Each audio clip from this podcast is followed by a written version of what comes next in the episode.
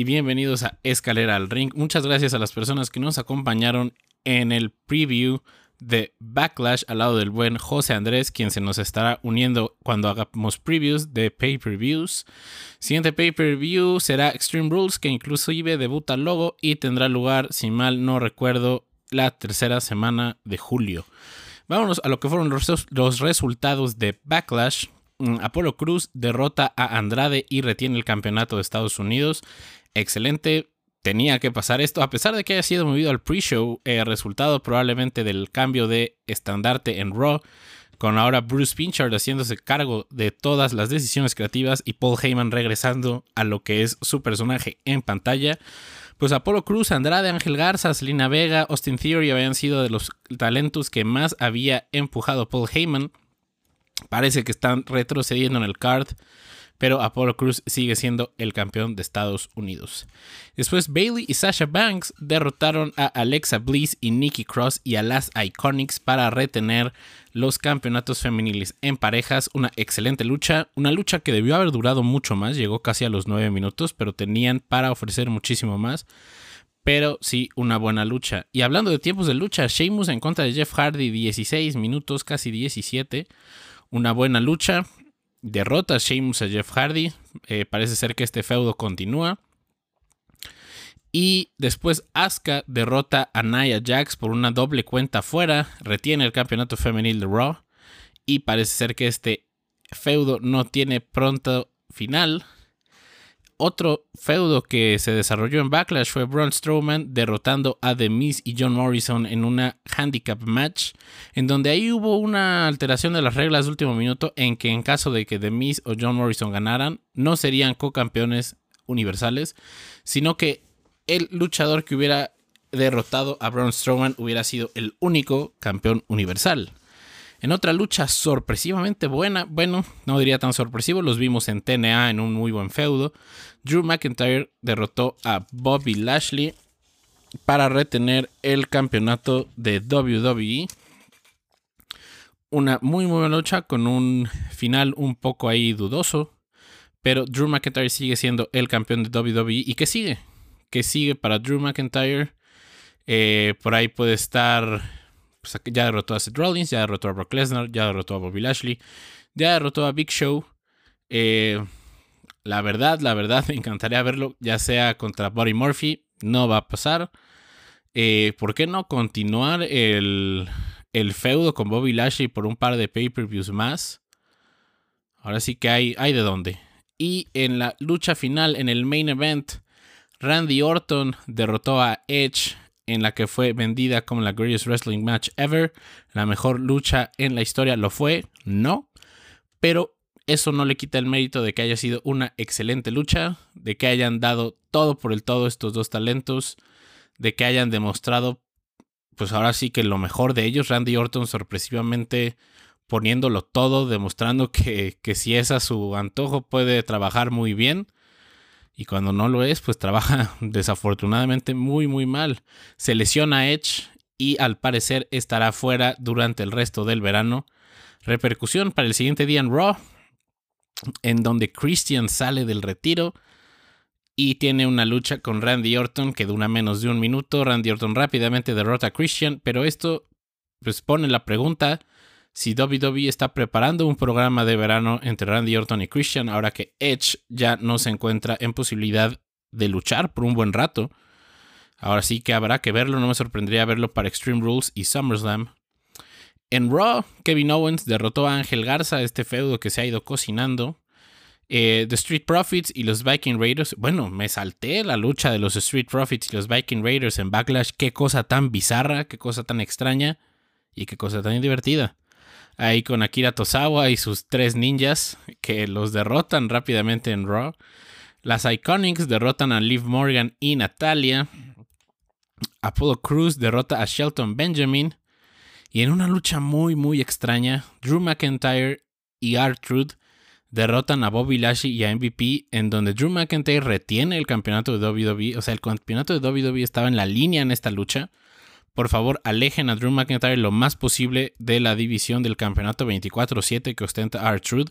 Tiene que ser sus entidades separadas y esto de, una forma u otra eh, baja la calidad que es el campeonato de WWE, le quita el prestigio que se esté primero defendiendo en una lucha en parejas y que se le esté poniendo del lado del campeonato 24/7, que no es nada más que un, así que un juguete.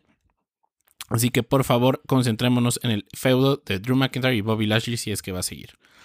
Y Asuka derrotó a Nia Jax para retener el campeonato femenil de Raw y se anuncia que la próxima semana Asuka defenderá el campeonato en contra de Charlotte Flair. Y finalmente, ya sabemos, Randy Orton derrota a Christian en una unsanctioned match. Vámonos a lo que fue NXT, la primera parte de las Wednesday Night Wars. Imperium derrotó a Brisango para retener los campeonatos en parejas de NXT. Imperium en este caso conformado por Marcel Barthel y Fabian Eichner. Walter y Alexander Wolf están en Estados, Unidos, en Reino Unido y aún no pueden salir del país. Recordemos que NXT UK está por momentos suspendida la producción eh, por la pandemia en la que estamos. Después Aliyah derrotó a Sia Lee. Dakota Kai derrotó a Karen Carter. Bronson Reed derrotó a Leon Ruff y en el main event ya se había anunciado las ganadoras de la pelea por los campeonatos femeniles en parejas en Backlash, en este caso Bailey y Sasha Banks, enfrentaron al equipo de Tegan Knox y Shotzi Blackheart para retener los campeonatos femeniles en parejas y se anuncia lo que será la contrarresta de NXT para Fighter Fest, que será el evento de AEW. Fighter Fest que tendrá lugar el primero y el 8 de julio. Será básicamente un pay-per-view dividido en dos transmisiones de Dynamite de forma completamente gratuita en TNT. Eh, público internacional disponible en Fight TV Plus, que es donde yo he estado viendo AEW Dynamite. 4.99 eh, dólares al mes y tienes acceso a todos los episodios de Dynamite y de Dark. Dark, aunque lo pasen en YouTube, pues también ahí tienes el acceso. Pero Dynamite en vivo todos los miércoles a las 7. Un gran paso en adelante de NXT, que NXT desde haberse mudado a USA Network es imposible sintonizarlo de forma en vivo ilegal desde un territorio ajeno a los Estados Unidos. Así que ahí AEW Dynamite tiene la delantera. NXT uno tiene que esperar un día completo para poder verlo en la WWE Network, ya completamente spoileado, conociendo los resultados. Así que AEW Dynamite poniéndose un paso adelante. Y vámonos a los resultados de la edición del 25 de marzo de Dynamite. Eh, del 25 de marzo, ¿por qué el 25 de marzo? No, no, no, del 17 de junio. Eh, sigue teniendo lugar Dynamite en el Darby's Place. Sabemos que ya se acerca Fighter Fest. Eh, Cody sigue prometiendo eh, defender cada semana el campeonato TNT. En este caso lo defendería por primera vez ante un talento que no perteneciera formalmente a AEW. Pues, se abre la, posibilidad de ver Ahora sí que muchísimo talento, ¿por qué no Matt Cardona, Kurt Hawkins, Rusev, EC3, aunque EC3 muy probablemente ya tenga el pie puesto en TNA después de haber tenido ese pequeño tease durante la última transmisión con su música. Pero vámonos a los resultados de AEW Dynamite. Primero, Hangman Page y Kenny Omega defendieron los campeonatos de AEW en parejas ante Dustin Rhodes y QT Marshall. Hangman Page y Kenny Omega, parte de The Elite, se llevan la victoria. Vamos a ajustar un poco el nivel. Eh, después, Abaddon derrotó a Anna Jay. Abaddon, un nuevo personaje que se une a la división femenil de AEW. Después, MJF derrotó a Billy Gunn. Billy, en este caso, en AEW. Y después de esto llegó la gran lucha de Cody defendiendo el campeonato TNT en contra de Ricky Starks. Eh, Ricky Starks, la verdad, yo no conocía mucho de él. Eh, pero él fue parte de NWA, mal no recuerdo. Eh, y también estuvo en algunas partes en WWE, ahí como talento de enhancement, eh, como principalmente como Jobber. Y ahora se une formalmente a AEW, algo interesante, que la primera persona que lucha en contra de Cody, siendo un talento fuera de AEW, inmediatamente lo anuncian como un nuevo talento. Esperemos esta no sea la norma. Eh, me gustaría mucho ver personas que no necesariamente se van a quedar en AEW retar a Cody. Y por qué no, es un movimiento muy arriesgado. No sabemos si Tony Khan estaría de acuerdo. Ver el campeonato de TNT de AEW defendido fuera de la empresa. ¿Por qué no ver el campeonato TNT defendido en Ring of Honor? ¿Por qué no verlo defendido en New Japan Pro Wrestling? ¿Por qué no verlo defendido en AAA? Así que sería algo muy interesante. Después, The Junk Box derrotaron a Keep Sabian y Jimmy Havoc. Eh, pues parece que los Young Bucks van hacia una hacia un feudo en contra de FTR, de Revival. Y ahora sí que nos deben de entregar lo que es la Dream Match que tienen ellos. Y al final los Best Friends me confundí, creí que la lucha pasada era la de contendentes número uno, pero no era esta. Best Friends derrotaron a The Inner Circle, esta vez conformado por Sammy Guevara y Chris Jericho, para convertirse en los nuevos contendientes número uno, o más bien estaban defendiendo su contendencia número uno por los campeonatos en parejas de AEW y enfrentarán a Hangman Page y Kenny Omega en lo que será AEW Fighter Fest. Y vámonos con lo que fue SmackDown en SmackDown, Matt Riddle haciendo su debut, que en esta semana se vio envuelto en una polémica de acusaciones eh, en Twitter. Jack Gallagher, otro nombre que se vio envuelto en acusaciones, sale de la empresa, ya fue released. Jack Gallagher se encuentra afuera. Se encuentran muchos nombres ahí eh, como parte del movimiento Speaking Out de la lucha británica. Jordan Devlin, que muy silenciosamente ya le fue retirado al parecer el campeonato peso crucero de NXT. Esperemos ver si ya es dado de baja de la página de WWE o si se anuncia un release formal. Por ahí también está el ligero, miembro de NXT UK. Eh, y Matt Riddle pues apareció y derrotó a AJ Styles. Recordemos que esta edición de SmackDown ya estaba grabada.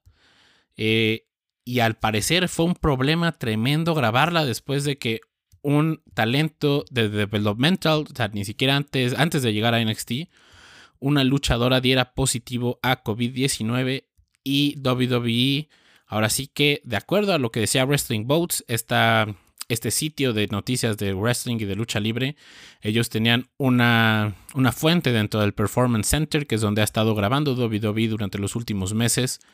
Fue un completo desastre en el momento en que se enteraron que alguien había sido contagiado de COVID-19.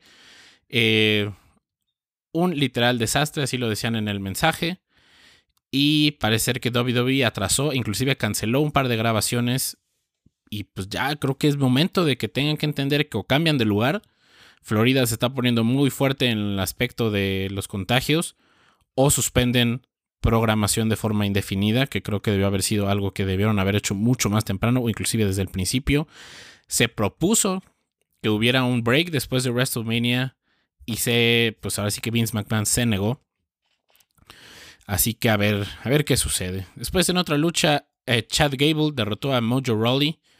Eh, Chad Gable que pues parece posicionarse en la fotografía del campeonato intercontinental. Y The New Day derrotaron a Lucha House Party. Eh, después son atacados por Cesaro y Nakamura, quien toman el lugar de The Forgotten Sons, quienes han sido básicamente borrados del mapa después de comentarios desafortunados en Twitter sobre de su líder, Jackson Riker, eh, principal eh, de puntos de vista políticos sobre el actual presidente. Parece ser que tuvo mucho hit en el vestidor al, pues ahora sí que declararse en favor de todas sus, sus posturas. Eh, no sabemos exactamente tanto tiempo van a estar fuera los Forgotten Sons. Se menciona por dentro de WWE que creen que el clima político no es el ideal para tener un grupo como los Forgotten Sons, así que por el momento son Cesaro y Nakamura quienes toman el lugar de los Forgotten Sons en la fotografía del campeonato en parejas de SmackDown.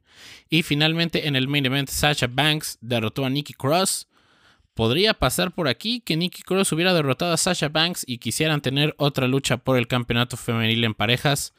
No fue el caso.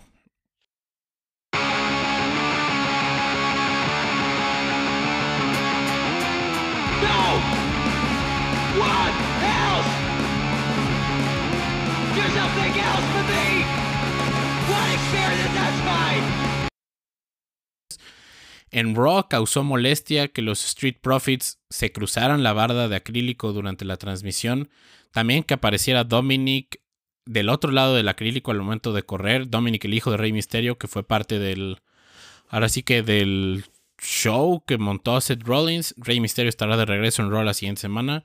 Así que esperemos a ver qué pasa durante los próximos días en el entorno del wrestling. Viene ya Extreme Rules. Eh, si me animaría a decir un card hasta ahora, yo diría que Braun Strowman, eh, defiende en contra de The Fiend, en este caso The Fiend, no Bray Wyatt, defiende el campeonato universal. En caso de que todo siga hacia adelante, The Fiend estuvo una vez más en SmackDown, estuvo de regreso.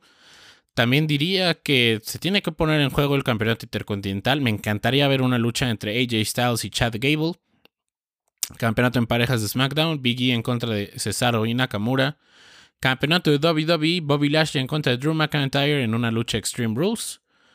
El campeonato en parejas de Raw, ya es hora de ponerlo en línea. Street Profits en contra de los Viking Raiders y un tercer equipo también me encantaría ver por ahí en una lucha en escaleras. Y el campeonato de Estados Unidos, Apollo Cruz en contra de Ángel Garza, en contra de Kevin Owens. Creo que sería una excelente lucha. Eh, también eh, se acerca la edición de campeonato este lunes en Raw. No sabemos en contra de quién. Será que lo defenderá Drew McIntyre, muy probablemente Bobby Lashley. Y si no fuera el caso, me encantaría ver Drew McIntyre en contra de Dolph Ziggler. Se rumora que Dolph Ziggler y Bobby Roode ahora formarán parte del roster de Raw. Después de que AJ Styles fuera transferido a SmackDown después de tener issues con, el, con los creativos, después de tener problemas con ellos. Ahora AJ Styles pertenece a SmackDown. Y pues tenían que tener dos heels de regreso si perdieron a uno de sus mayores heels. Tener a Dolph Ziggler y a Bobby Roode creo que les entrará muy bien al roster de Raw. Y también son dos nuevos contendientes para Drew McIntyre. Drew McIntyre, quien tuvo experiencia al lado de Dolph Ziggler como campeones en parejas de Raw. Ahora sí que le hacía como al diesel de Dolph Ziggler que emulaba a Shawn Michaels.